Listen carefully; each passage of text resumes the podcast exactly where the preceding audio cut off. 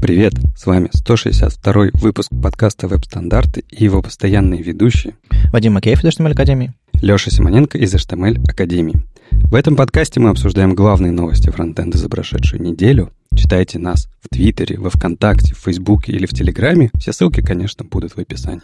Ну и сразу рванем к событиям. Мы сегодня с Лешей вдвоем э, сильно размазываться не будем. А что интересного у нас тут было? Питер CSS Meetup 27 февраля. Э, собственно, подкаст выйдет в понедельник, а метап будет в среду. У нас там э, есть доклады про дизайн для котов. Э, типа, если у вас не дизайнер, но вам нужен дизайн, что делать? Какие, по каким граблям лучше не ходить и все такое. Артем Пендюрин из Яндекса расскажет про СВГ в реальной жизни. Ну, там хороший use case есть с календариком, который он делал в Яндексе для внутреннего какого-то проекта.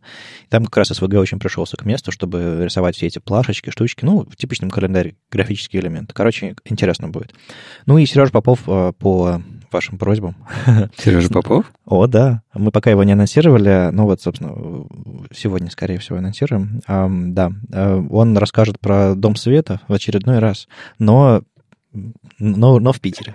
Понятно. Ну подожди, он же, он же все пытался, пытался прорваться на, прорваться на Питер CSS Meetup, и он все время стоял внизу лайнапа, как бы типа, если... Он жаловался тебе, да? Конечно. Если не будет других докладов, то возьмут его. И он все ждал, когда же придет его очередь. Пришла? Да, Сережа дождался.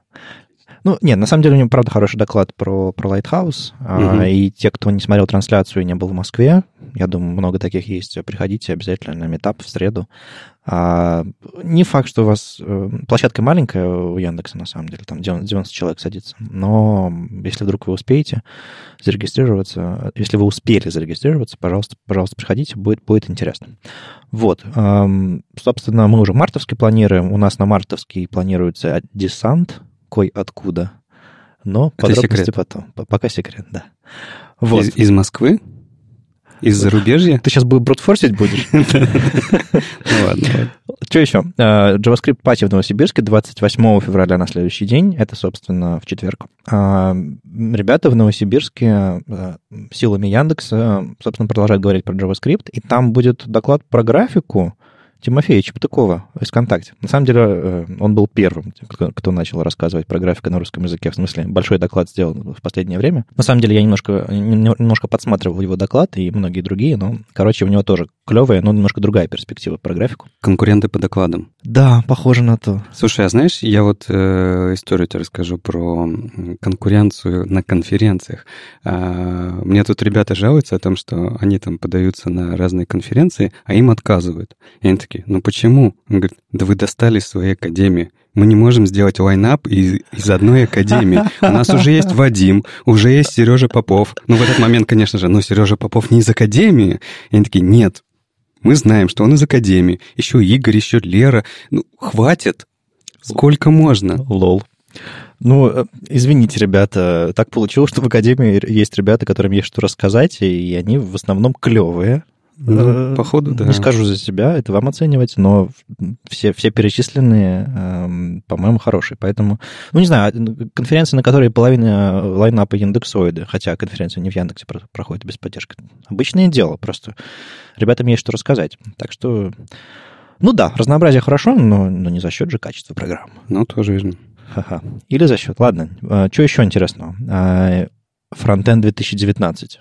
Вообще, когда я увидел название этого мероприятия, у меня было ощущение, что это какая-то, не знаю, предвыборная агитация какая-то, опора России. Ну, вот такое название Frontend 2019 прям. Не, ну тогда бы он назывался Frontend 2029. Да-да-да. И типа голосуйте за меня, я, я приведу фронтенд к успеху. Взгляд в будущее. Да, да, да. Пойдем вместе против, не знаю, за что, вот если бы ты был э, каким-то предвыбор политическим деятелем, который хотел привести фронтенд к светлому будущему, ты бы его повел к в сторону уменьшения э, количества всяких разных инструментов и фреймворков или наоборот увеличения?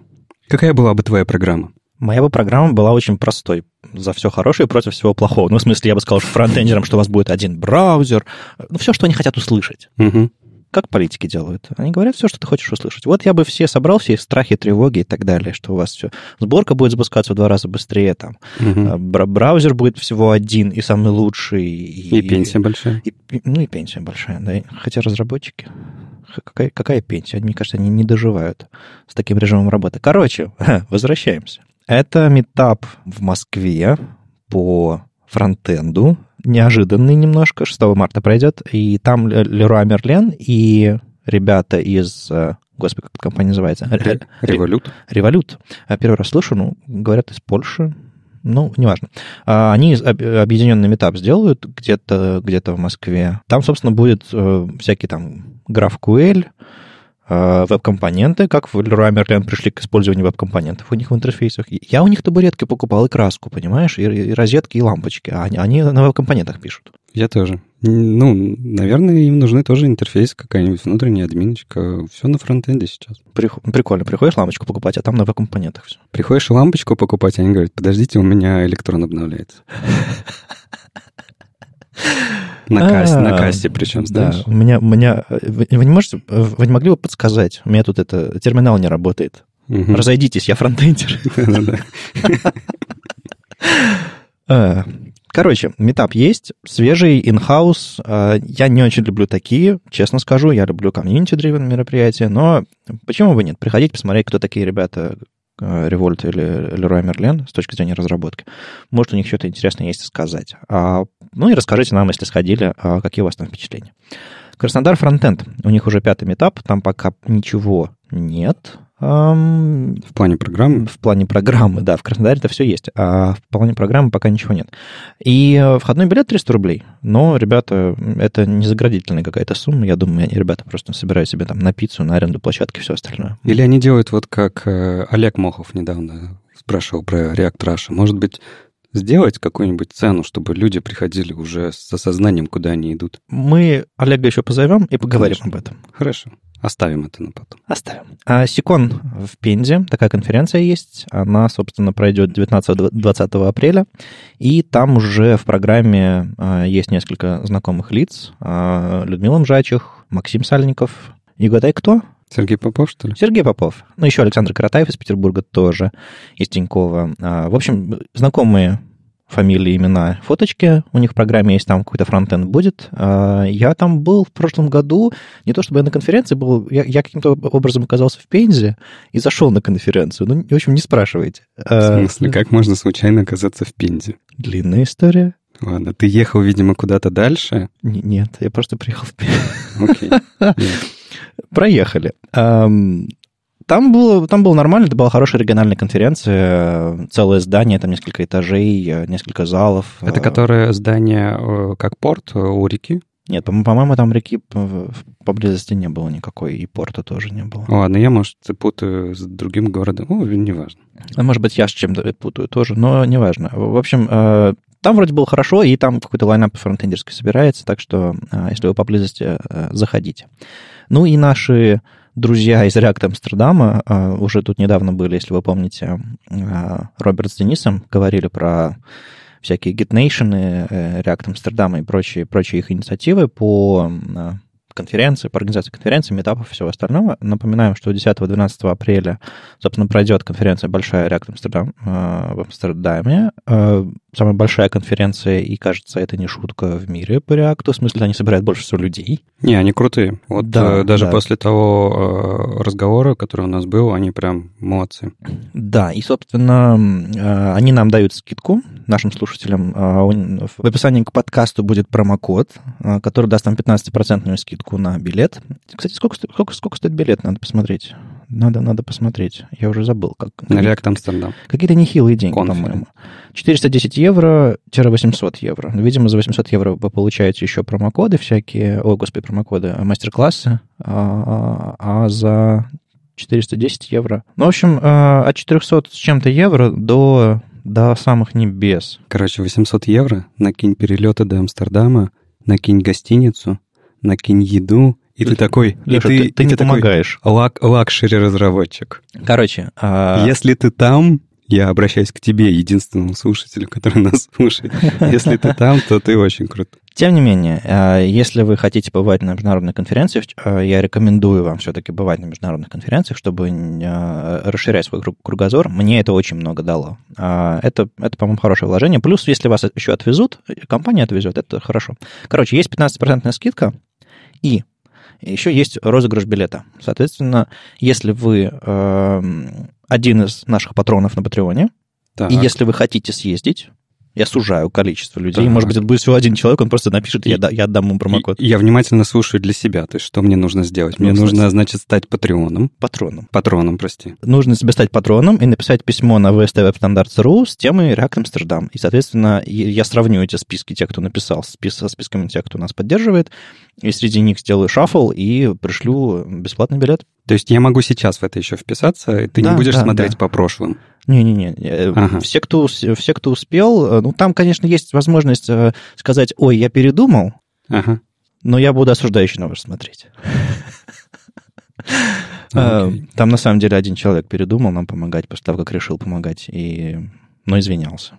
Да не, ну это же нормально. Все ну, абсолютно нормально, да. То есть, бывает. э, no hard feelings. Но не пытайтесь, э, не знаю, проскочить с трюком каким-нибудь. Это будет некрасиво. Короче, а если, правда, получается, что вы э, из тех, кто нас нам помогает или сомневался, мне кажется, это хороший повод, а, собственно, неожиданно разыграть среди вас билет. Вот, такая провокация немножко. Вроде все с событиями. Давайте поскачем к JavaScript. Что у нас интересного из новостей? Ну, мне тут а, Айсак написал письмо Кто? а, из NPM. А. Он мне, он, он- я как узнал эту новость? Он мне письмо написал. А он мне тоже все написал. Да я знаю, что это не личное Ты не письмо. один у него я- такой. Да, да, да. Я хотел бы верить, что мы с ним друзья, но нет. Он Мгм. всем своим друзьям написал. И э, написал, что Enterprise появился продукт, версия их продукта для NPM, э, для компаний. Э, кинул он там весь excited, все дела, что так это классно. Ну, в общем, знаешь, такой маркетинговый булшит, который ты читаешь. Но он использовал слово excited и э, enterprise в одном предложении. Это уже как бы тревожно. Да-да-да.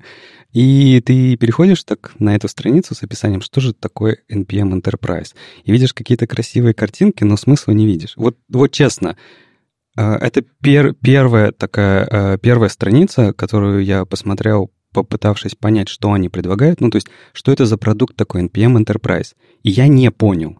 Я нашел место, где можно понять. Это вот у них внизу есть кнопка Compare Plans, Мгм. и где можно посмотреть, сравнить разные их планы. И там есть их э, free-версия open source NPM, NPM для компаний типа NPM Orgs. Ну вот мы, Ага. например, в компании используем этот, этот продукт. И NPM Enterprise. И вот это нормальное место, где ты можешь наконец-то понять, в чем же разница. Ну, эту штуку надо было утащить на тот самый лендинг, э, все эти цены. Ну, понятно.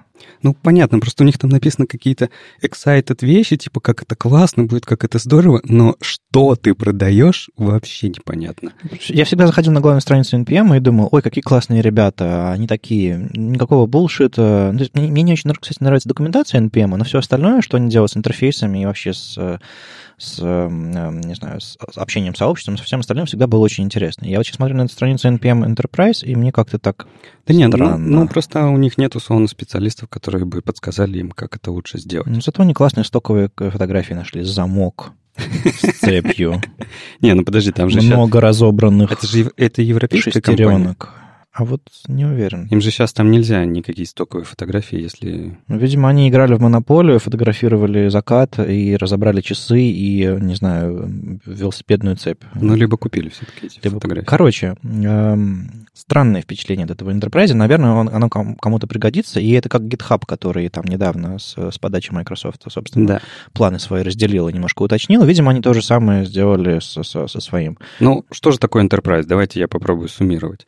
А, Если вы встречались с NPM для организаций, а, то вы знаете, что у вас есть возможность за 7 долларов а, за пользователя в месяц иметь свой собственный приватный namespace и а, держать свои в NPM держать свои библиотеки, которые вы раздаете из своих приватных репозиториев.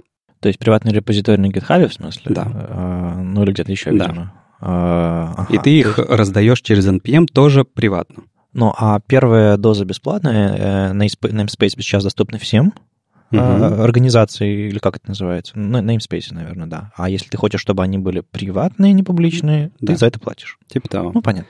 Вот. В Enterprise у вас есть просто, ну, тут всегда один namespace. Ты в одном namespace, names- namespace можешь раздавать свои пакеты. Мгм. Ну, то есть это либо юзернейм, либо э, аккаунт компании. А тут у тебя в Enterprise Unlimited, То есть ты можешь делать сколько угодно namespace, типа, я не знаю, по названиям продуктов, по названиям отделов, да как угодно. Ну, то есть если у тебя много, правда, продуктов в компании, было бы хорошо, наверное, для каждого иметь что-то отдельное. Ну да, да, да.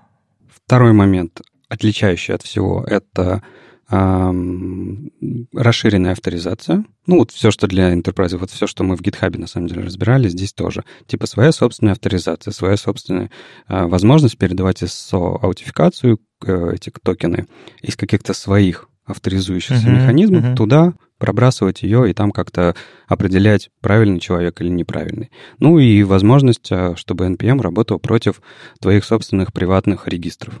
То есть uh-huh, сейчас они uh-huh. публичные, Угу. У тебя есть возможность э, свой собственный регистр держать, и э, поднять его против вот этого вот общего NPM. Ну, то есть а насчет этих SSO авторизаций, это значит, что тебе не нужно будет ждать, не знаю, смс или, или какую-нибудь э, фактор авторизацию от NPM, а ты можешь свою завести? Да, ну просто там все равно может быть смс или ключ. Ну, я имею в виду, что это уже компания решает. Да, то есть это ты на своей стороне решаешь, человек тот или не тот. Да, а ага. а ты в NPM прокидываешь только токен, вот этот вот SSO, угу. который э, типа trusted, который точно тебе подтверждает, что ты это ты, и тебя можно авторизовывать. Ну, понятно. В общем, взрослая такая штука. Э, нет, я, я, я рад, что они находят э, бизнес-модели и все остальное, чтобы всю эту громадную штуку для нас, всех э, open-сорсеров и фронтендеров, и, и кем-то, кто-то не пользуется NPM, поддерживать. Прикольно. Ну, просто как-то корявенько немножко, по-моему. Ну, первые шаги, я полагаю. Ну, не первые, но, но шаги. Ну, да. Ну, в общем, в общем-то, такой продукт, наверное, для каких-то больших компаний. Это ок, ну, не знаю, посмотрим. Слушай, а Академия Enterprise уже? Не-не-не, ты что? А где, тут, это, а где слушай, эта граница? Ну, тут написано контакт sales. То есть, как бы цена неизвестна. Цену, видимо, посмотрят на твою выручку, твою прибыль компании и скажут А-а-а. тебе, скажут там, я не знаю, 10% выручки компании отдавай. Тебя оценивающие оглядят? Да-да-да. Ты в чем сегодня? В Прадо или в, в чем-то другом? Да, или... Или, или в стоковой футболке. Первое впечатление обманчиво.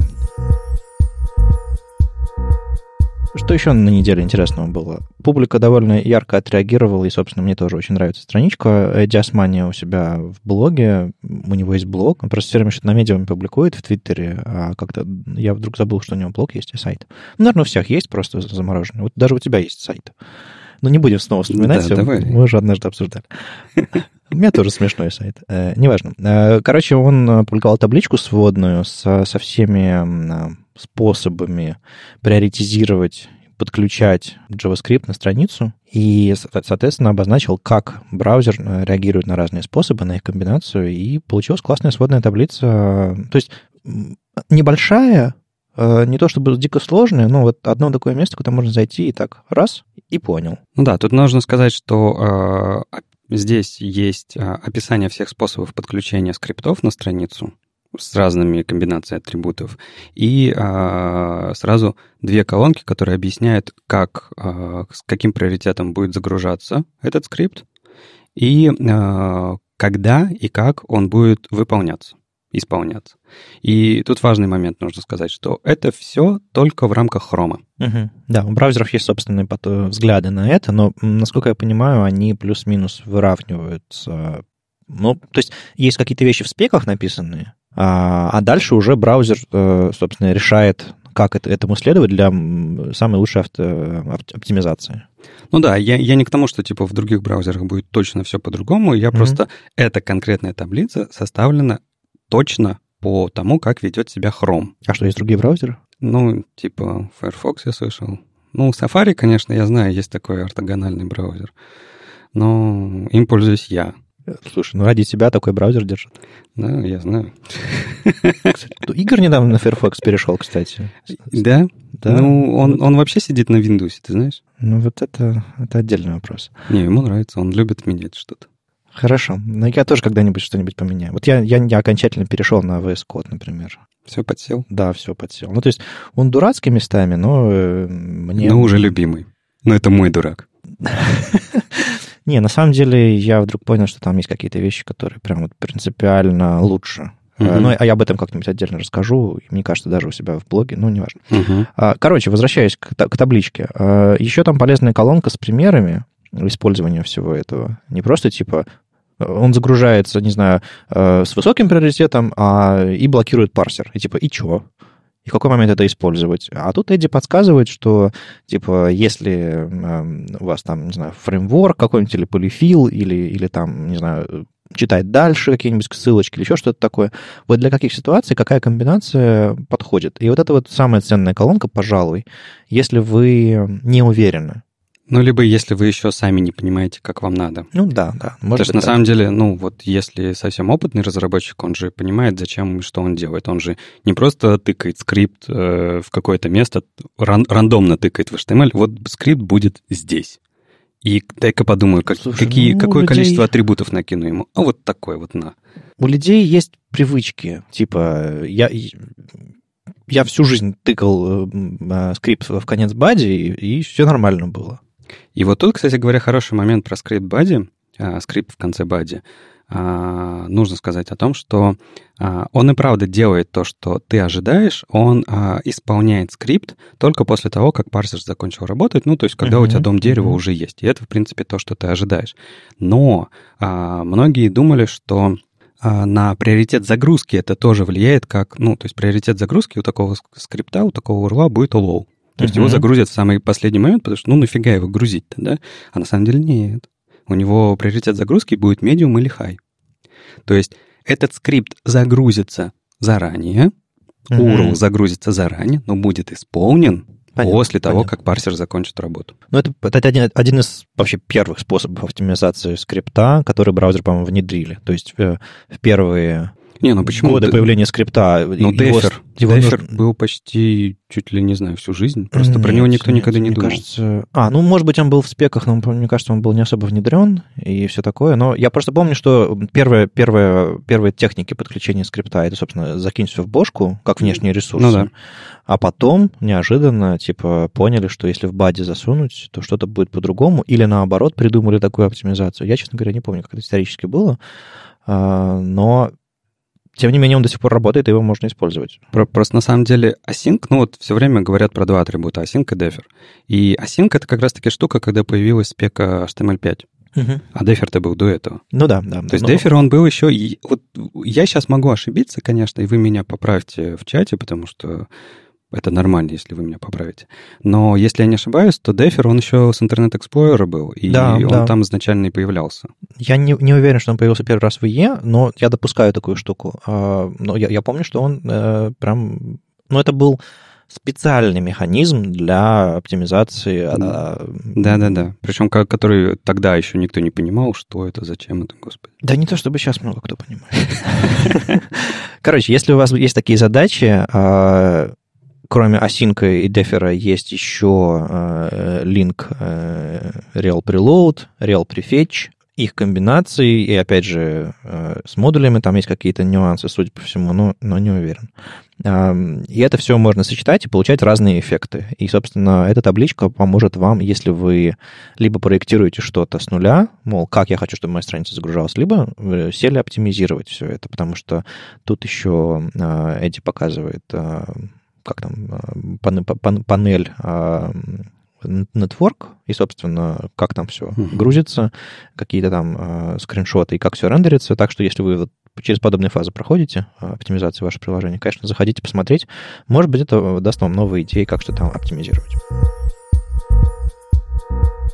Ну и, к слову, в продолжение, тут вот э, была очень важная здесь табличка колонка — это время на исполнение, и ее всегда, ну, по моему ощущению, придают ей минимальное значение. Но самое главное — это подумать, когда и как быстро загрузится ваш скрипт, потому что это нетворк. А вот насколько быстро он исполнится, ты уже такой, ну да господи, там, Слушай, ну, знаю, ты четырехъядерный смотришь... процессор справится. Нет, ты смотришь на свою отладчик на своем там, ноутбуке, компьютере, у тебя же все быстро.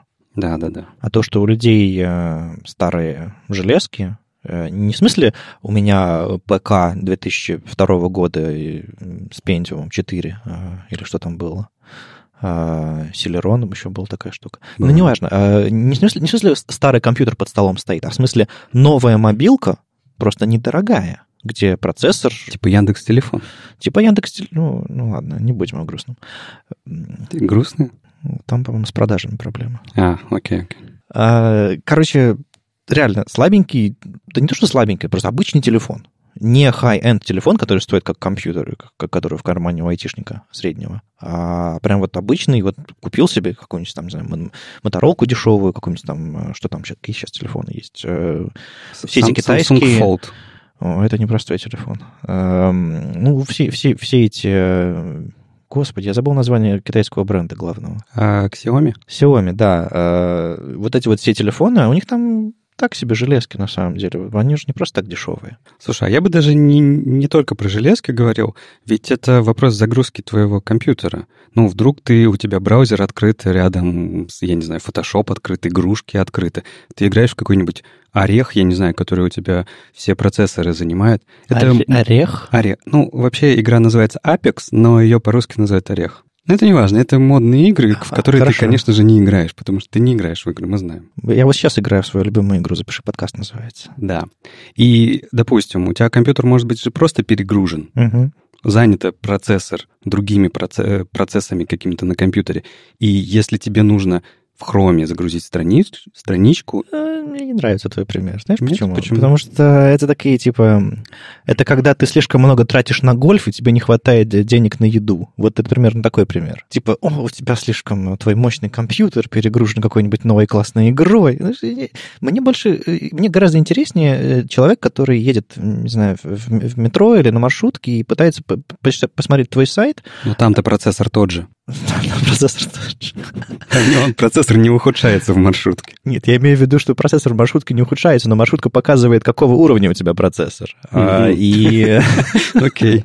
И что у тебя есть реально проблема, чтобы дождаться, пока этот чертов сайт нарисуется из-за того, что разработчик принял плохие решения, либо, и тут мы, собственно, переходим к нашему репозиторию интересному, э, либо разработчик подключил много всякой ерунды сторонней. Тут новость в том, что Патрик Хауси а, собрал репозиторий, а, где он а, посмотрел на результаты того, что собирает а, HTTP-архив. А, это на самом деле перезапущенный сайт Google. А, раньше он был, раньше у него методология была совсем другая. Uh-huh. Сейчас они пересобрали его, с, снимают данные с White House, как раз-таки своего, и из Chrome, и из вот тех, которые э, просто tool. А, и все эти данные они снимают где-то а, дважды в месяц, и сейчас они говорят о том, что у них 4 миллиона сайтов. Круто. А, данные они собирают с 4 миллионов сайтов. И они эти данные все агрегируют, и потом суммарно могут рассказывать про всякие разные интересные штуки. Ну, типа как исследовать. Я сам люблю этот очень сайт для того, чтобы показывать новичкам о том, типа состояние веба. Вот э, в рамках состояния веба, типа что у нас было и к чему мы сейчас идем. У нас CSS там в 10 раз больше теперь, uh-huh, или у нас JS uh-huh. в 10 раз больше. Время его на загрузку идет там в два раза больше. Это как бы очень, инструмен... очень прикольный инструмент. И Патрик э, собрал на основе этих всех данных вот какую интересную штуку. Он посмотрел на те скрипты, которые тратят больше всего времени на исполнение в большинстве сайтов и обнаружил, что э, в большинстве своем это всякие разные third-party скрипты, внешние всякие разные инструменты. И попробовал их как-то суммировать и показать, кто больше всего жрет ваше время вашего браузера. Кстати, интересно, там есть и Яндекс, и ВК, то есть какие-то есть э, проекты русскоязычных компаний, э, так что интересно, из нашего мира тоже есть. Обычно в таких репортах типа делают срезку по топу э, в Америке где-нибудь и, и остаются довольны, а тут интересно тоже. Не, ну тут если мы говорим про 4 миллиона сайтов, это не так много. И, понятное дело, среди них будут российские. Но вообще, типа, срезать а, весь мир и посмотреть чисто на СНГ — а, тоже прикольно. Но, если я не ошибаюсь, эти данные все более-менее доступны. Да, там есть какой-то способ во всю эту бигдату каким-то образом пролезть и что-то там позапускать всякие запросы и собрать собственную картинку. Так что если, вам, если у вас есть похожие задачи, как бы, по-моему, все это можно сделать. Я не уверен, насколько это все бесплатно и насколько это все просто, но точно возможность есть. Я видел несколько проектов, которые на основе этих данных что-то делали свое. И, ну, вроде, да. и вроде бы этот э, Патрик не, не аффилирован как-то особо с, с Гуглом. Ну, в общем-то, что он собрал? Он разделил по разным категориям а, third-party скрипты, и одна из категорий — это, разумеется, рекламные сети. И что он показывает? Он показывает такой топ а, рекламных сетей, которые находятся на большинстве сайтов, Ну, то есть, во-первых, в каком количестве сайтов находится этот инструмент, а во-вторых, сколько времени уходит на исполнение скрипта этой этого third party, ну, в данном случае рекламной сети. И что интересно, а, я вот не знаю, кто такой Score, Scorecard Research. А, Но они самые быстрые. Они самые быстрые. Тут есть, есть в этом во всем, в, этих его репортах небольшой недостаток. Он э, говорит, кто за сколько исполняется, но не сравнивает фичи. И в итоге ты смотришь на какое-нибудь э, сравнение какого-нибудь там дискуса и ВК, соцсетей. Uh-huh. Но дискус, он тебе там комментарии загружает развесистый, а ВК, может быть, знаю, кнопочку какую-то загружает. И тебе непонятно, что он сравнивает.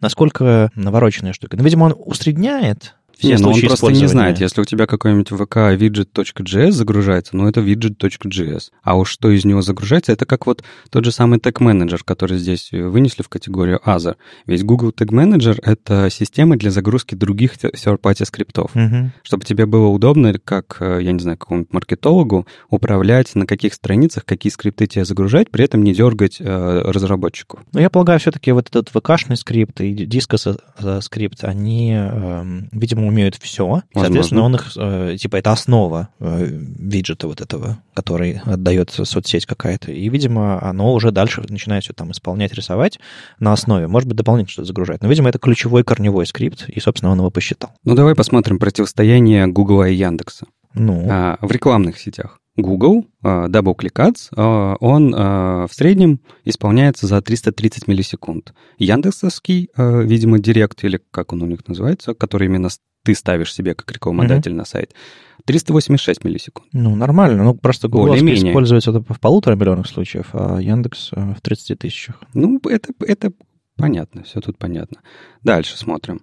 А, возьмем аналитику. Угу. Google Analytics. Кстати, Google Analytics прям молодцы. 79 миллисекунд. При этом Яндекс Метрика 377 миллисекунд. Да. Да. Ну, Печально. Конечно. Есть над чем поработать. Да, да. Ну, то есть это, конечно, не Lucky Orange, который 200, 870 миллисекунд двигает, э, оказывает вообще удар по вашему сайту. Но, ну, ну, я полагаю, они все такие асинхронненькие, они все такие незаметненькие. Так нет, да? дело уже не в этом. Они же... Э, вот тут как раз-таки вопрос не, не асинхронности, мы не про загрузку говорим, мы говорим про исполнение. Ага. То есть сколько понадобилось браузеру времени на парсинг скрипта и выполнение его. А насколько они мешают пользователю? Который Нет, пользуется э, здесь э, нету этих данных в этом конкретном отчете. Mm-hmm. Это конкретный отчет про то, э, сколько времени браузеру нужно на то, чтобы от, от исполнить тот mm-hmm. или иной скрипт. Кстати, кстати, ведь больше, ладно, не большинство, но точно многие из этих категорий, они же выкручивают руки для своей максимально эффективной работы, чтобы их вставляли туда, где они реально все блокируют.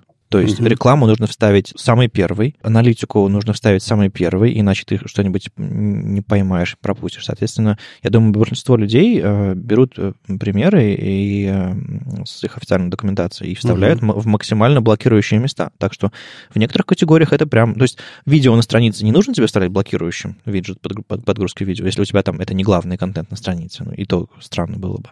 А все, всякие developer utilities и там, там маркетинговые инструменты, не знаю, может быть, да. Не, ну надо сказать уж, э, если по-честному, то ребята, конечно же, и в Гугле, и в Яндексе, и в остальных местах пытаются сделать таким образом скрипт, чтобы он загружался максимально быстро. И даже когда они просят его положить в head, они просят прописать э, осинки, атрибуты uh-huh, uh-huh. и так далее. Потому что тут важно, чтобы э, он загрузился как можно быстрее, но при этом, чтобы он не влиял на блокирование, блокирование рендеринга. Ну да.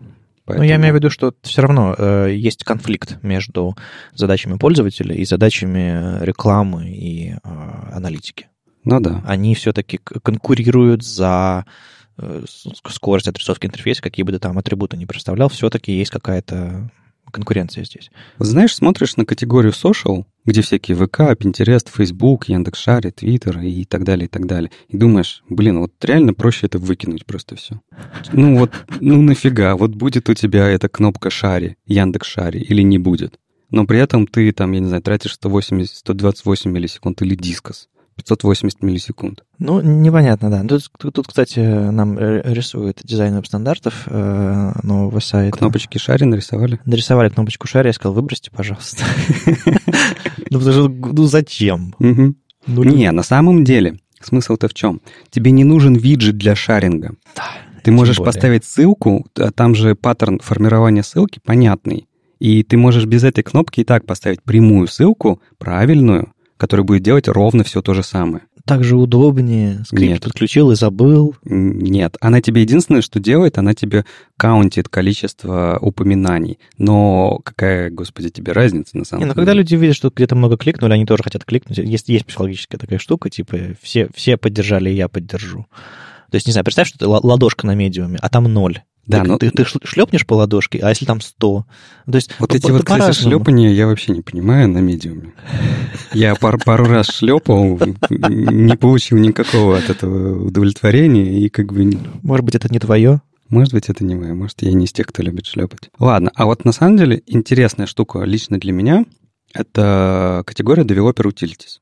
Это штука, которая очень э, полезная и нужная на самом деле для того, чтобы понимать, ну, как бы снимать э, какие-то метрики с того, насколько быстро твой сайт работает, не э, в каком-то усредненном лайтхаусе, uh-huh. а у конкретного пользователя. Вот как раз-таки узнать реально, как работает твой сайт у конкретного пользователя. И тут есть всякие разные сервисы, типа New Relic, э, Sentry, который... Sentry — это, кстати, система, которая снимает JavaScript ошибки, и к тебе засылают. Ну да, чтобы ты мог понять, если одновременно у пользователя начали происходить какие-то ошибки, значит, ты что-то не то выкатил на провод. Ну, ну да, но просто ты иногда некоторые JS-ошибки не можешь никак отловить, и не можешь даже узнать об их существовании. И такие инструменты помогают тебе узнавать об их существовании. И, например, э, это топ, на котором на первом месте находится New Relic, который экзекьютится за 52 миллисекунды и который mm-hmm. умеет снимать ошибки Круто. JavaScript с браузера, помимо всего остального. И на десятом месте находится Sentry, который тоже умеет снимать JS-ошибки, который экзекьютится 729 миллисекунд. Ну, может быть, он лучше. Вот я к чему это на говорю? На 729 миллисекунд лучше. Чем... Я к чему это говорю? Мы, на самом деле, у себя э, вообще в Академии целиком используем Relic угу. для всего, для инфраструктуры. И ребята сейчас э, в направлении интерактивных курсов хотели э, считывать JS-ошибки э, в в, в, курс. в коде да, курсов интерактивных. И они такие, я говорю, у нас есть New Relic, можете использовать. Они такие, да не, он платный, мы сейчас найдем бесплатный инструмент. Взяли Sentry, ну, как бы, как бесплатный, он триал. Ну, понятно. Типа, мы попробуем. Взяли Sentry и поставили, типа, чтобы смотреть. А я сегодня смотрю на этот report такой, пишу Виталику, Виталик, может быть, это как бы... Вы хотите вообще performance снимать? У вас там типа метрик, performance, бюджет и все такое. Может быть, вы не тот инструмент выбрали? Он такой, да, наверное, надо подумать. То есть э, инструмент для профилирования перформанс э, мешает перформансу? Не-не-не, Sentry это не для этого. Он все-таки, он JS-ошибки снимает. Ну, и, да, хорошо. А, кстати, на самом деле, там ведь это стратегия, когда ты снимаешь JS-ошибки, там ведь ты же не раскатываешь на 100%. Ты вроде бы, по-моему, там подход как раз, что ты раскатываешь на какой-то процент аудитории. Иначе просто, если каждый будет загружать, это будет слишком знаю, большой удар, и тебе столько данных да, на самом деле не нужно, и столько подключений не нужно. То есть... Да нет, почему? Нет? На, на всех обычно Не, ну, по-разному, разные бывают стратегии, конечно, но в нашем случае нам нужно для каждого, потому что смысл в том, что это мы тестируем не свой код, а мы тестируем пользовательский код. А-а-а. И пользователь может вносить, э, не знаю, n количество разных вариаций. Слушай, ну не так много сайтов в интернете, где люди пишут свой JavaScript. И не, ну я, конечно, я, конечно, говорю только про нас.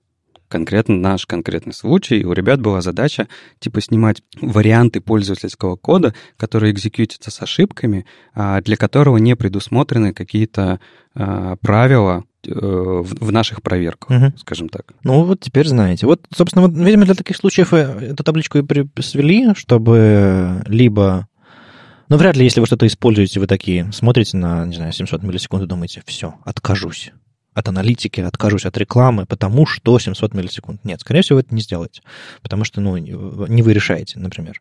А, но если вы выбираете, или вам кто-то, да. кто-то вам принес что-то новенькое, давайте попробуем новую систему, а вы смотрите, тут 1500 миллисекунд, и как бы да, именно в этом смысл этого всего. То есть вот эти 729 миллисекунд, может, все остальные инструменты тоже 729 миллисекунд или еще хуже. А когда ты так видишь, что вообще это есть похожие инструменты, которые делают это за 52 миллисекунды. Такой... Слушай, надо, знаешь, что нужно сделать? Надо обязать, я не очень не люблю кого-то обязывать, но тем не менее, надо обязать э, авторов всех этих сторонних скриптов, чтобы они писали, э, как, знаешь, на продуктах написано количество угу. этих калорий. То есть в 100, ну, в 100 граммах содержится, там, не знаю, 500 килокалорий калорий. И то же самое. Типа мы э, даем нагрузку к вашей странице столько-то миллисекунд, чтобы внизу каждой странице был написан состав. Это хорошая идея. Это, кстати, очень похоже на то, что Андрей Ситник делает. Он же делает, э, он, помнишь, написал модуль, который следит за размером а, да, а, да, да. этого самого... Э, бандла. Бандла какого-то библиотеки, который вы к себе в NPM забираете. Угу. И он как бы... Там есть какой-то лимит, типа нельзя, например, больше ваша библиотека не должна быть больше такого-то количества килобайт. И это либо следит за этим. Uh-huh. И у него там есть такие бейджи, что типа, там, это условно, verified. Типа, uh-huh. это зеленый пакет. Можно его использовать. Ага. Ну, скажем так, я, у, конечно, утрирую. Ну, это Но одна, одна из вариаций бюджет, бюджета перформанса, да. Ну да, да. Ну, мне, мне просто э, э, реально, ты, когда выбираешь между, не знаю, каким-то Нью-Реликом и Sentry, э, ты смотришь, скорее всего, на маркетинговую страницу и думаешь, ой, какие они классные иконки нарисовали, возьму их. А, а нужно смотреть на цифры. Да. Ну и а на вот, фичи, конечно. Вот знаешь что, ты же дружишь с ребятами из VIX, кажется. Есть, есть такое. Вот, а посмотри внимательно на Hosting Platforms, и мне кажется, тебе надо скинуть им эту табличку, потому что VIX, а, Ауч. у них там, да, секунда 1153 миллисекунды, хотя у WordPress 113 миллисекунд. Ну, что такое WordPress? Это типа мы на, на сервере PHP-шечку сделали и отдали вам. А что такое VIX?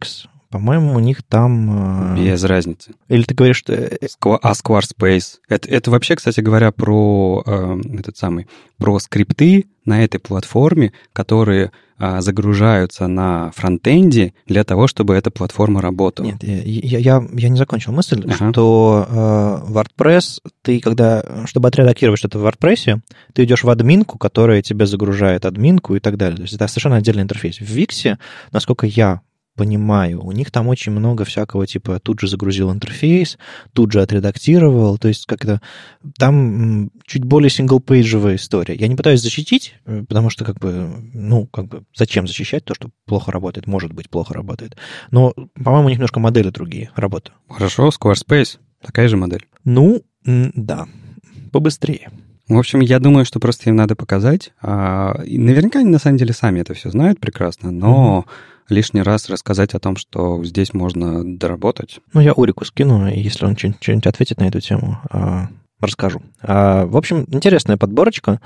Поищите, посмотрите. Она специфическая, не в смысле, что вам каждому фронтендеру нужно обязательно зайти на эту страницу, еще что-то такое. Но если у вас есть похожие и близкие задачи, мне кажется, полезно, полезно поглядеть. А, опять же, калории на, на продуктах. Да, так это прикинь какой-нибудь среднестатистический а, маркетинговый лендинг, на котором лайв-чат, так, окей, минус секунда. А, Google Tag Manager, еще минус там немножечко. А через него аналитика, метрика. А все, все, у меня, у меня уже телефон разрядился. Уже, не, не, уже подожди, не еще надо, еще надо. Нельзя, нельзя останавливаться, надо еще немножечко. Вот, ну, ты понимаешь. Да. В общем, берегите ваших пользователей, берегите. Ну, давай уже из JS в CSS возвращаться, ей-богу. Из JS в CSS, в смысле буквально JS и CSS? Да, буквально. Тут э, мой любимый автор Винсент де Оливейра, мы спорили, он Вин, Винсан или Винсент, неважно. Португалец? Француз? Не спрашивай. Калмык? Это мы игра в, слова, в слова? Во что мы играем? Мы рассказываем про, то, про его новую демку. У него есть совершенно обалденный э, сайт CSS Houdini э, Rocks, на котором выкладывает разные демки. И демок, демки одна безумнее другой, но безумнее не в смысле, что типа, господи, какой кошмар, а в смысле, а так можно было? Или угу. типа, а мы так будем писать код? И он продолжает, продолжает ломать, э, взрывать головы. А, что он сделал? Ну, если вы достаточно стары, как, как присутствующие или, э, или... Аккуратно, сейчас может быть эйджизм, помнишь? Эйджизм. Если, если вы в этом, в этом деле давно, так да, лучше? Да. Хорошо. А вы помните, что раньше можно было писать такие вещи, как экспрессионы в CSS? Да. То есть, грубо говоря, можно, да, можно было написать свойство, а в его значении написать функцию expression и внутри написать JavaScript. Да, ужас. Прекрасная и он, работа. И, собственно, он э, исполнялся, и на этом можно было разные всякие полифилы, хаки и прочие чудеса делать для Internet Explorer, если он какое-то свойство не поддерживал. Я, я видел expression с таблицей, которая э, рендерит таблицу внутри. Угу. Я работал mm-hmm. в Яндексе в 2008 году. Я Это помню, большой экспрессион. Помню, да. Короче, эм, была такая фигня. Это был первый JS and CSS. А, а Винсент предлагает другой вариант. А, если не знаю, знали вы или нет, но синтаксис э, кастомных свойств, вот эти вот дефис-дефис и э, то свойство с отсутствующим префиксом, как будто бы, которое вы можете в CSS написать, у него его синтаксис позволяет любой символ туда записать. То есть, грубо говоря, э, браузер, э, когда разбирает все это, он решает, что ему реально можно все. Я не знаю, насколько сложно и легко это все разбирается. Тут, тут Рома Дворнов нужен для того, чтобы это правильно объяснить. Тем не менее, можно а, от двоеточия до точки запятой можно написать вообще все, что угодно, судя по всему. Там, по-моему, исключений нет вообще. И это парадоксально. Так вот, Винсен берет и пишет туда JavaScript. Он даже кавычку не открывает. Ну, он хотя бы брас открывает. Ну, в смысле. Да, да, да. Он, он, он пишет скобочка, CTX, geom, э, там, arrow function, открывающую фигурную скобочку, и пошел писать JavaScript. Окей. Нет, ты мне главное скажи, это законно? А, в, некоторых, в, не, в некоторых странах. В некоторых странах законно? Главное, что это работает. И это не противоречит спецификации кастомных свойств. Это работает э, в браузере. И что он делает? Он берет э, записывает туда, ну, грубо говоря, он записывает свойство background canvas, например, кастомное свойство, такого не существует. Внутри него описывает э, код на канвасе и рисует там какую-то штуку. Дальше следующим свойством background он задает функцию paint и прокидывает туда background canvas, то же самое свойство. Но не в виде настоящего кастомного свойства, а просто псевдоним такой. Просто строчку запис... закидывает. И все. И поехали. Подожди. И, оно, и оно исполняется. Ну, то есть есть маленький нюанс. Ну, давай про нюанс. Есть 8 строк JavaScript, чтобы это все заработало. Так. То есть все-таки нужен внешний JavaScript, который инициирует, инициирует зарегистрирует эту paint-функцию. Фух. Так. А ты подумал, что так все заработает Нет, само, я да? Смотрю, у меня э, с прочтением каждой строчки глаза все расширяются и расширяются, и у меня вопрос, в смысле это работает? Нужно написать 8 строчек. Ну, можно однострочник написать, но неважно. Я всегда обожаю, когда люди говорят, ну, всего три строчки. Э, да. Есть такая функция э, э, регистр paint. Туда можно прокинуть, собственно, то самое свойство, которое, которое вы будете использовать, и внутри там писать класс, э, вернуть там кастомное свойство, на которое вы будете опираться, бла-бла-бла. И внутри функции paint, соответственно, Vincent берет и делает eval всего, что он прокидывает в это кастомное свойство. Mm-hmm. То есть, по сути, это маленький хелпер, который умеет эволюировать, исполнять э, и превращать в настоящий JavaScript все, что вы прокинули в, ваше кастомное, в ваш метод paint, все, что вы описали в вашем кастомном свойстве. Mm-hmm. То есть синтаксически все, все, все легально. Так это он просто держит, э, условно, строку внутри э, да, да, да, потом ее исполняет. CSS property, и через JS ее забирает, эвалит угу, угу. И вызывает. Ну, вообще, Такое, конечно, с Ивалом, это же всегда плохая практика, но но на самом деле меня, знаешь, что больше всего удивило? Он же внутри своего вот этого JS-кода, который внутри CSS, он же внутри использует э, бэктики для того, чтобы получить значение из CSS. Вот это вот, это я правильно понял, что он внутри кода var дефис-дефис мультиплеер, это он получает значение э, переменной мультиплеер внутри CSS. Это же вообще какая-то жесть. А, да. А потом это использует внутри у себя кода. То есть он берет живые значения из CSS, с ними работает. Для тех, кто сейчас не видит, как мы записываем подкаст, я схватился за голову и пытаюсь понять. Ну вот у него, смотри, лет мультиплеер, да, лет, да, лет C, да, лет да, pad. Да. И он, он... Ничего, он ничего дополнительного не делает, чтобы в, в этих восьми строках он не делает ничего дополнительного, чтобы распарсить, получить и каким-то образом вставить эти значения. Да-да-да, именно так. То есть, да. Неплохо. Not bad. Not bad. Not bad? Да. Это самое стрёмное, что я видел за последние годы.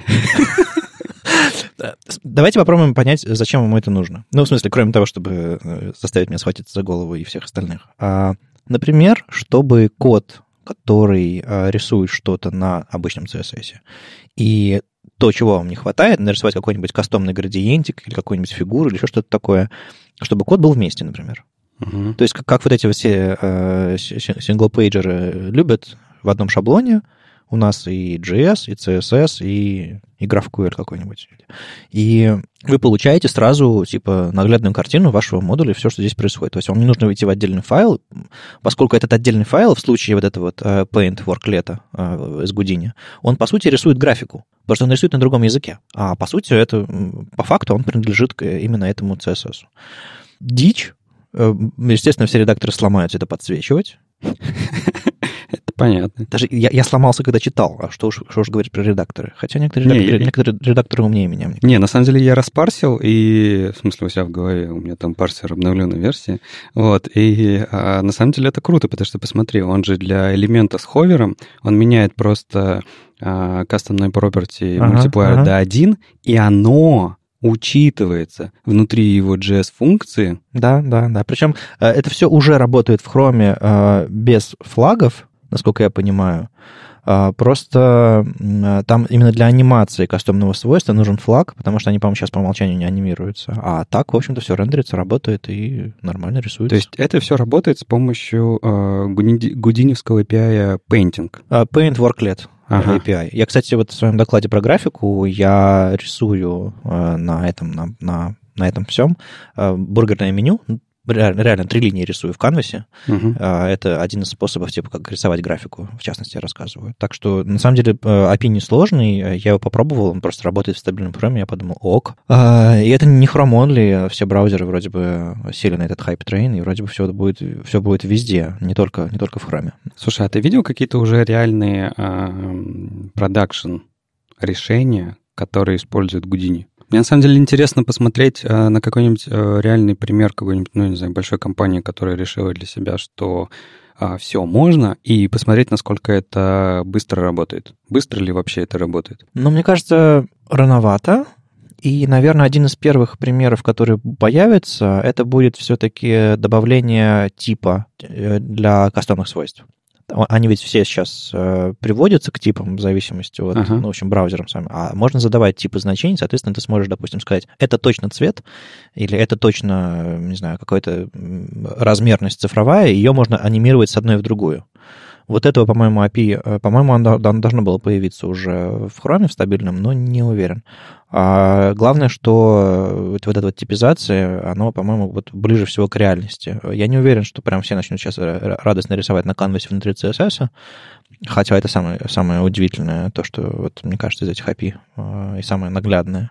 Но вот продакшн я точно не видел, но вот э, гипотеза такая, что все будут с типизацией использовать, потому что ну, реально удобно будет. А не просто задавать какую-то, ну, грубо говоря, строку, чтобы браузер сам разбирался, а задавать конкретные значения. Как... Э, браузер же знает, что когда вы пишете color и пишете внутри хекс какой-то, это точно будет цвет. Или когда вы пишете, не знаю, там, font size, это точно будет цифра какая-то, числом будет. Угу. А вот то же самое а, было бы хорошо использовать с кастомными свойствами, чтобы они были настоящими свойствами, а не такими случайно или просто приводимыми. И там даже CSS-синтаксис для этого придумали, а не только JavaScript, как типа обозначать, но пока, по-моему, угу. еще не внедрили. Короче, интересная штука, но я как-то... Это нужно переварить. А потом, знаешь, мы приходим к тому, что, типа, далекое будущее. Вот как раз к тому, к которому ты ведешь свои программные программе своей, как бы, JS вперед или там что, как там, фронтенд 2026. Ну, у тебя какая-то предвыборная программа была. 2029. Так, 2029. Мы таки в 2029 году оказываемся,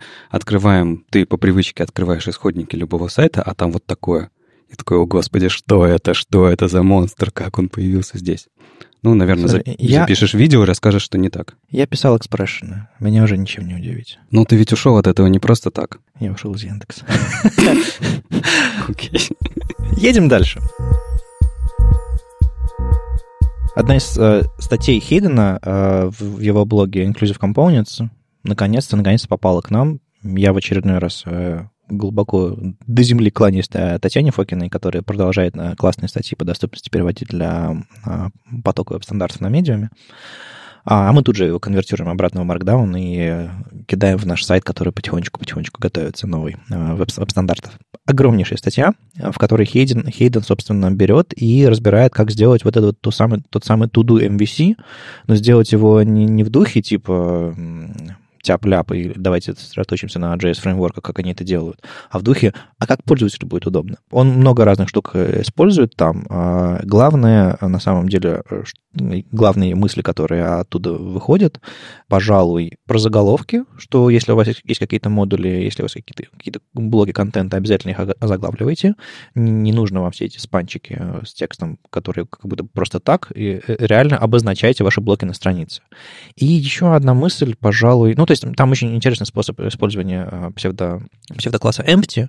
Uh-huh. Вместо того, чтобы прятать что-то, вы просто типа в какой-нибудь список, в котором ничего нет, пишете ul, двоеточие empty, и типа display none. Типа пока там элементы не появились, его нет. Ты не поверишь. Ну? Ты не поверишь. Я так делал. Я именно так и делал совсем в дремучие годы, когда я занимался только кодингом. Uh-huh. И вот э, в подобных ситуациях я использовал empty. Мне показалось, это, блин, идеальное, идеальное решение. Да, многие не знают. Но это, это не главный, наверное, трюк. Э, самая-самая главная идея здесь, наверное, в том, что мы еще далеко от понимания, как сделать интерфейсы доступными. Почему? А, потому что, ну хорошо, типа рассказал там я, кто-то еще доклад про, про, про семантику для циников или еще что-нибудь такое, типа интерфейсы должны быть доступными, теги нужно использовать правильные, бла-бла-бла. Но потом приходит пользователи начинают этим пользоваться и такие, ну, типа, ну, хорошо, ну, спасибо, что, спасибо, что кнопка, а не div, ну, типа, но мне все равно непонятно, мне все равно неудобно. А, а Хейден тут объясняет очень, очень простые вещи, что, типа, э, не то, что простые, важные, пожалуй, а что э, нужно понимать, где ты находишься, чтобы у каждого состояния было описание, чтобы после каждого действия тебя куда-то переносило, чтобы ты понимал, что нужно сделать. На самом деле, вот я с десятью пальцами, двумя руками там и, и двумя глазами, то есть, как бы, весь комплект вроде бы, то есть старенький, но еще, но еще держусь. Я, я иногда интерфейсами пользоваться не могу, потому что они плохо сделаны. А люди, которые не видят ваши интерфейсы, а только их слышат, у них вообще катастрофа. Поэтому э, мы пока не поймем, пока по-настоящему не начнем все тестировать, мы, мы по-настоящему удобно не сделаем. Мы можем только не мешать. Но это, это первый шаг только. Ну вот знаешь, я вот в этот момент всегда вспоминаю уже случай, про который я рассказывал, Твиттер-лента в вебе, которая вот меня сейчас э, сильно очень бесит. Она мне мешает пользоваться своей доступностью. Я а уже рассказывал про это, mm-hmm. что когда я кручу ее, я привык вообще ее крутить вниз пробелом. А, в этом смысле. Да, и когда я в фокусе на элементе, он у меня отбирает пробел. Uh-huh, uh-huh. Я не могу его крутить. И я не понимаю, что мне надо нажать, чтобы он мне вернул пробел. Понимаешь? То есть вот мы, ты прав, мы далеко от, пока что от того, чтобы понимать, как сделать правду удобным для всех. Угу. Я знаю, что это спорно, потому что мы ставим фокус в элемент для того, чтобы человек мог э, табиться там или что-то такое, но при этом мы паттерны, э, привычные паттерны использования тоже рушим. Угу, угу. Нет, я, я понимаю, что тут не нужно выделять какую-то одну группу и говорить, мы делаем только, только для них. Просто есть, э, понятное дело, увлеченность нами самими, угу. у нас же, поскольку мы думаем, ну, что я вот сижу, у меня такой ноутбук, такие, такие возможности, такие особенности, и все такие же, все такие же классные, как я. Но это, это не совсем так. И понимать, как интерфейсами пользуются, мне кажется, в целом э, помогает не только делать их доступным в смысле э, типа инвалидность, там, не знаю, там еще какие-то сложности физиологические э, или там ментальные, а это всем помогает в конечном счете. Вот ты говоришь, что есть конфликт между пробелом, фокусом и так далее. Ну да, это плохой стык, плохая, плохая реализация. Но в целом, а, если вы начинаете переносить фокус э, с удаленного элемента на следующий элемент, которым можно воспользоваться, если вы делаете подписи, если вы объясняете, как интерфейсами пользоваться, они просто типа, ну поймут же, прямоугольничек в фокусе, не знаю, захожу на страницу, там фокусируется поле логина, и у меня уже э, фокус тут же стоит в первом поле. А что туда писать, я не знаю потому что там placeholder, который спрятался. Ну, вот такие вот истории. Mm-hmm. Как будто бы интерфейсами никто не пользуется. И э, Hidden в огромной статье, и Татьяне еще раз огромное спасибо за то, что осилила а, перевод. Она любит шаверму, кстати, и живет в Петербурге, так что надо ей шаверму подарить. Неважно. Э, важно, что реально вы посмотрите на интерфейсы по-другому после этой статьи. Она дико полезная, и, э, пожалуйста, не пройдите мимо, потому что если раньше были вещи типа у Хейдона очень British и странный юмор, я не могу его читать или еще что-то такое. Вот, по-русски. Мы даже, даже некоторые шутки локализовали. Так что угу отмазок больше нет. Ну, я, знаешь, вернулся, вернулся в интернет со своими видео. Э, я сделал live э, в начале февраля, и вот наконец-то, наконец-то меня э, забомбило немножко от интерфейсов одной компании. Ну что уж там, Яндекса. И там был чекбокс на дисплей Нани, и мне сказали, что это старый, старый код из, из, чуть ли не из, из островов, давний, угу. давний, когда кто-то там, какой-то а, верстальщик э, на, на дисплей нанял, и получилось абсолютно недоступно ни с клавиатуры, ни для скринридеров, ни для кого. И меня немножко разбомбило, и я э, подумал, о, классный повод для видео. И на самом деле самые классные видео записываются не потому, что кто-то, не знаю, прислал сайт, на котором сложные и плохие интерфейсы, и ты хочешь их разобрать, а когда, знаешь, прям такая эмоция, и не можешь. И я как бы бросил все и записал, записал это видео, и в итоге, что я там делал? Я делаю два, один несчастный чекбокс. Просто во всех состояниях, разными реализациями. И э, из открытия этого видео, собственно, э, как сделать чекбокс правильно, э, во-первых, appearance — клевая штука именно для этой цели. Угу. И из-за того, что WebKit давно использует свойство WebKit Appearance, а само свойство appearance, оно типа нестандартное, оно еще как там есть проблемы с его описанием. Спека, спека есть вроде бы, но она еще не финальная, поэтому э, реально все браузеры поддерживают свойство WebKit Appearance внезапно. И Edge, и Firefox, и, собственно, и WebKit все, и Chrome. А, они просто берут и убирают ваш, вам элемент со страницы. То есть он ставится в потоке, он занимает ноль места, ну, то есть как, как что-то в строке, соответственно, соответственно, после него пробел, если, допустим, там текст стоит. Вы добавляете Position Absolute, и все, вашего чекбокса нет. Но он на странице. Угу. У него нет ни нано, ничего. И вот это вот мне показался довольно прикольным способом для, собственно, пряток чекбокса, потому что раньше я всегда делал Visual Hidden, а в этот раз попробовал по-другому, мне понравилось. Но эта штука не работает в E11, поэтому если вам нужен E11, и чтобы не было там два чекбокса. В общем, показал много, несколько разных способов, э, в частности, даже там с онлайновым SVG, но там по-дурацки получилось немножко. Главное, что потом пришли люди и сказали, слушай, а можно ведь дальше пойти? Можно взять этот чекбокс, сделать ему appearance none, а потом его описать, как бы если бы ты описал какой-нибудь, не знаю, псевдо, псевдоэлемент, как before или after. Угу. То есть взять и сказать appearance none, но размеры такие, фон такой-то и так далее. То есть, по сути, поверх чекбокса нарисовать свой чекбокс. И тебе не нужна экстра разметка, псевдоэлементы, еще что-то такое. Я почему-то до этого не, не, не дотумкал сам, Угу. Собственно, вот для чего нужны комменты в интернете, чтобы пришли люди и не просто сказали, как у тебя все плохо, а типа, слушай, у меня новая идея. И вот эта штука мне очень понравилась, поэтому я, наверное, не буду какое-нибудь э, дополнительное видео делать на, на эту тему. Может быть, как-нибудь к слову придется. Но сама идея, сама идея прикольная. Ну, еще там были, были разные идеи, вопросы. В общем, почитайте там, там комментариев там, пару сотен и много интересного. Я всем отвечал. Но вот это вот главная, пожалуй, идея, которая зацепила. И чаще всего люди задавали вопрос, почему не opacity 0 и не visibility hidden, uh-huh. и, а можно ли текст indent 9999999 сделать. Почему же? Проблема в том, что если вы пишете display none или visibility hidden, на эту штуку уже не попасть э, с клавиатуры вообще. Даже если visibility hidden. То есть ты идешь, и все. Чекбокса нет на клавиатуре. То есть тыкнуть можно на лейбл, и он зачекается в случае с visibility. Э, да, и display none тоже, кстати, работает. А с opacity 0 есть проблема, что в скринридерах opacity 0 значит типа нет совсем. И там, конечно, можно написать opacity 0,0000009, наверное. Mm-hmm. Но опять же, тоже, тоже, тоже потенциально опасная штука. Поэтому из самых надежных способов, вот, собственно, appearance, да, э, visually hidden pattern, когда, когда вы клипаете, позиционируете и прячете немножко до однопиксельного невидимого объекта на странице. Э, вот такой вот способ. Э, мне, мне, честно говоря, понравилось кодить такие мелкие вещи, наверное, продолжу. Слушай, а ты не думаешь, что вот эти вот все... Ну, мы для чего это все делаем? По сути, для доступности. Ну, тут как две. Нам нужно, у нас есть две задачи. Одна задача а, оформить чекбоксы хорошо, красиво, как по дизайну, да. и сохранить их а, отправляемыми на сервер. Да. Вторая задача еще, чтобы этими чекбоксами можно было пользоваться настолько же удобно, как и обычными браузерными встроенными чекбоксами. Угу. Соответственно, вот, собственно, я попытался эти две вещи э, сделать, плюс дополнительно рассказал про состояние фокуса. Мне еще подсказали про состояние active и про состояние intermediate чекбокса. Но тогда бы было столько этих состояний, что, мне кажется, я бы записал часовое видео.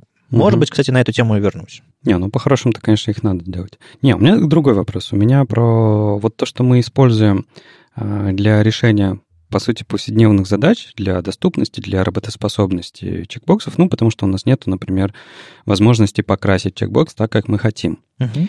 Но мы используем, на самом деле, ведь незаконные свойства, для, созданные для этого. Ну, вообще свойство appearance создавалось именно для этого, чтобы ты берешь, вырубаешь любое браузерное представление элемента, угу. то, что он внутри у себя нарисовал там в Shadow доме где-нибудь, там, что Safari, что, что Edge, что, что кто угодно, типа, я хочу оформить control сам.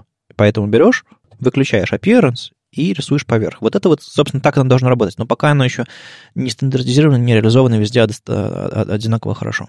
Не, даже немножко шире. Mm. Вот мы э, для заголовков которые мы используем, которые нам надо вставить для доступности, uh-huh, uh-huh. для структуры и так далее, используем visually hidden. Да, да. И это ведь не штука, созданная для этого. А, ну в, в этом я, смысле. Я да. имею в виду, что типа э, мы понимаем, что для доступности нужно делать так-то и так-то, но инструментов а было, Делать а, так нет уже? Э, есть, есть э, черновичок, и Рэйчел об этом рассказывала, Эндрю, что кроме а, вот этих вот типа дисплей Nano и Visual Hidden, Visibility, вот я путаю все время. Visually Hidden. Да, Visually Hidden.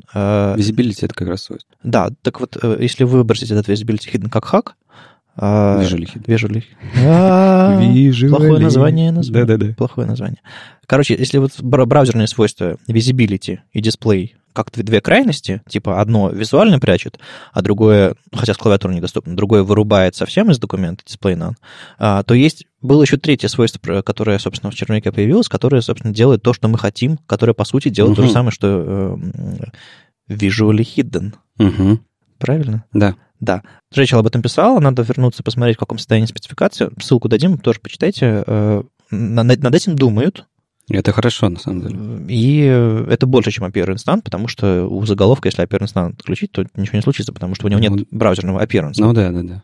То есть я, я так к чему вел, что вот мы, по сути, все топим за, там, за то, чтобы было все удобно, правильно и так далее, но при этом, на самом деле, инструментов-то у нас нету, и вот до этого момента, вот до сегодняшнего дня, когда ты мне рассказал, что Рэйчел об этом думает uh-huh, и uh-huh. что-то пытается сделать, а, особо движения-то в эту сторону не было. Ну, это CSS Working Group, они э, не совсем с Луны свалились. Мне кажется, они полезными вещами занимаются, по крайней мере, когда я читаю э, транскрипты того, что они там обсуждают, и всякие там в твиттерах читаю примерные какие-то идеи, которые у них появляются. Это все вполне себе адекватно. Просто это некоммерческая история, много людей, сложные задачи и так далее, это как бы это все очень непросто. Типа, берешь и делаешь. Ну, да, но, но нет. Э, так что надо следить, и если будет что-то появляться на горизонте про этот, про этот вот э, стандартизу, стандартный способ э, спрятать доступно, я, конечно, буду рассказывать. Угу. Надежда есть. Прям как «Звездные войны». Новая надежда. Я всегда, когда э, какие-то интерфейсы рисую в графических редакторах, э, типа Photoshop, там, скетча или что там еще под рукой есть, Figma, например. О, боже мой. Я потрогал недавно ее, мне даже понравилось. Ты потрогал ее за Figma? Держи в руках. А, я потрогал ее за очень неудобный мелкий интерфейс. Там все сери... мелкими серенькими буквами на, на, на, светло... на, на темно-сером фоне. Ба, я сломал глаза. Ну, дизайнеры любят а, такое. Так вот, я всегда мне всегда нравилось, что когда ты пытаешься выровнять что-то, э, линеечку поставить, еще что-то такое, э, редакторы не просто смотрят на, э, на текст, как на вот это вот, как в вебе, то есть типа line height огромный, uh-huh. еще что-то такое. Они берут и прилепляют все твои направляющие и все твои выравнивания непосредственно к рисунку шрифта. То есть, допустим, если у тебя а, есть какой-то длинный выносной элемент, не знаю, буква У строчная написана, и свисает у него хвостик вниз, у тебя все равно будет возможность по нижней палочке буквы N или буквы P выровнять по, по строке, он прилипнет в этом месте. Или, допустим, если у тебя, не знаю, буква О какая-нибудь круглая есть, или еще какая-нибудь другая буква, и ты можешь прямо непосредственно вот к рисунку этой буквы прилепиться, э, поэтому выровнять. Это очень классное свойство графических редакторов, и этого у нас нет в вебе. В вебе у нас есть коробочка, которая рисуется вокруг текста, которой можно, высотой этой коробочки можно управлять э, с помощью line height, ну, очень грубо, если говорить. И, допустим, если вы хотите сделать, чтобы коробочка была высотой с, с базовой линией шрифта и по верхний символ, вам нужно сидеть и подгонять. Нарисовать тот самый line height в емах, наверное, какой-нибудь, который будет соответствовать этому рисунку. И причем сбоку, справа, слева это уже никак не поделаешь особо. То есть, ну, отрицательными полями разве что вытягивать. Поэтому вот это вот стрёмненько, неудобно, и, и хочется, на самом деле, особенно при больших размерах шрифта, точно выравниваться по рисунку. С, с мелкими размерами, там, текстовыми и так далее, проблем особых нет. Там все э, усредняется визуально. В общем, вышла статейка э, Western Tейра э, введение в, в метрике шрифта. И начинается она, в принципе, довольно понятно. Он там объясняет, где, как, что, где какие характеристики, где это все хранится в, в глифах. Э, твой любимый шрифт лата рассматривается. Угу. А, мне, пожалуйста, Любимый напиток. мне, пожалуйста, лап, ла- латте с карамелью. Два латта. Два латте. А, и смотрят на разные, там, понятное дело, эм, части шрифта, все эти плечики, диагонали и всякие спинки у разных шрифтов. Ну, то есть, э, казалось бы, совершенно эм, обычная, обычная статья про устройство шрифта. Но потом он переходит дальше. Он э, сравнивает, как в, э, собственно, в вебе и в графических редакторах все отличается, и показывает, как на самом деле это все должно выравниваться, и какие метрики мы можем использовать в, в графических редакторах, какие метрики мы можем использовать а, в вебе, и получается, что у нас есть большой, большой недостаток с этим. Соответственно, а, он приводит а, в конце свое, собственно, предложение, точнее, не свое предложение, а дает ссылку на предложение CSS Working Group, называется Leading Trim, есть отдельная issue на GitHub, где, собственно, это обсуждается. И речь идет как раз о том, чтобы э, можно было задать размеры, наверное, текстового блока в зависимости от рисунка шрифта. Соответственно, допустим, leading trim это д- догруппирующее свойство, и там у него есть два подсвойства. Leading trim over и leading trim under. И, грубо говоря, сверху и снизу до какого момента будет э, тримиться размеры вашего блока. То есть можно сказать, допустим, э, по бейзлайну. Э, ну, там я не уверен конкретно, э, какие там значения есть и что они значат, не скажу. Но, грубо говоря, можно сделать так, чтобы, не знаю, нижние выносные символы не учитывались. Или, допустим, внешние символы, э, прописные буквы не учитывались, учитывались только строчные буквы и так далее, и так далее. То есть, грубо говоря, э, блок с текстом, в зависимости от того, как вы пропишете leading trim, будет иметь размеры, какие вам нужно, по символам, и не учитывать разные выносные символы. Выносные из строки наверх, вниз, вправо-влево. Я не знаю, насколько все это э, удачно локализуется в других си- системах письменности. Я не знаю, насколько это все в итоге реализуется и хорошо, но тем не менее дискуссия есть, она живая. В том же самом э, issue, про который ты говоришь, там на самом деле есть отсылки к э, другим тикетам, другим ишьям, в которых э, обсуждают э, там изменения в Ruby, Мгм, мгм. тегах, которые на- Да. про другие письменности, и так далее, и так далее. То есть, видимо, они тоже держат это в голове. Не, безусловно, как бы э, то, что CSS Working Group учитывает э, все системы письменности мировые и распространенные, это, к этому вопросов нет. Они для этого как раз фичи в последнее время выпускают новые.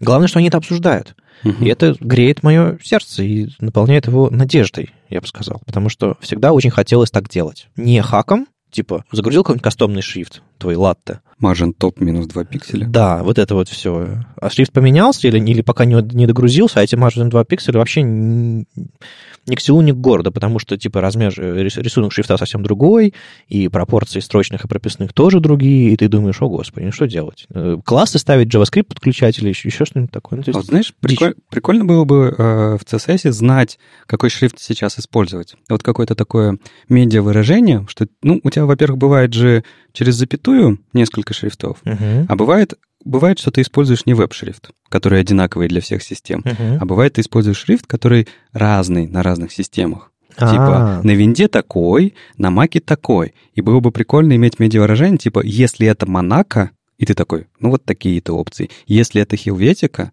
то вот такие-то опции. Да, это было прикольно еще потому, что в разных шрифтах разные OpenType фичи, например, Мгм. есть. В некоторых шрифтах, я не знаю, есть дополнительные рисунки э, для заголовков, можно каким-нибудь а- акцидентно всякие, вся- Мгм. всячески выглядеть, э, выделить заголовки, разные всякие э, штучки свесить. Прикольно, да, да. Э, Ты знаешь, в какой репозиторий отправлять Леша? Да, ну там серьезно, ребята, кто я такой. Я думаю, все с этого начинали, с типа, кто это такой, а потом обнаглеешь немножко, заходишь с идеей, а тебе говорят, знаешь, мы... Это want fix, мы уже 20 таких обращений рассмотрели и поняли, что так работать не будет. Тем не менее, почитайте, если уж не статью, то хотя бы как это все в репозитории выглядит, или наоборот, статья тоже довольно интересная. А, И знаете, что есть люди, которые хотят сделать э, CSS и работу с текстом получше, и над этим работают. Да, это классно. С вами был 162 выпуск подкаста «Веб-стандарты» и его постоянные ведущие Вадим Макеев из HTML Академии. Леша Симоненко из HTML Академии. Слушайте нас в любом приложении для подкастов, на YouTube, во Вконтакте. И не забывайте ставить оценки и писать отзывы. Это очень помогает нам продолжать. Если вам нравится то, что мы делаем, поддержите нас на Патреоне. Тем более, что в этом выпуске для всех патронов будет розыгрыш билета на Амстердам конференцию. э, React. Амстердам, конференция. В общем, три слова, нужно их расположить в правильном порядке. Конечно, все ссылки, которые мы обсуждали сегодня с Вадимом, будут в описании. В общем, услышимся на неделе. Пока. Пока.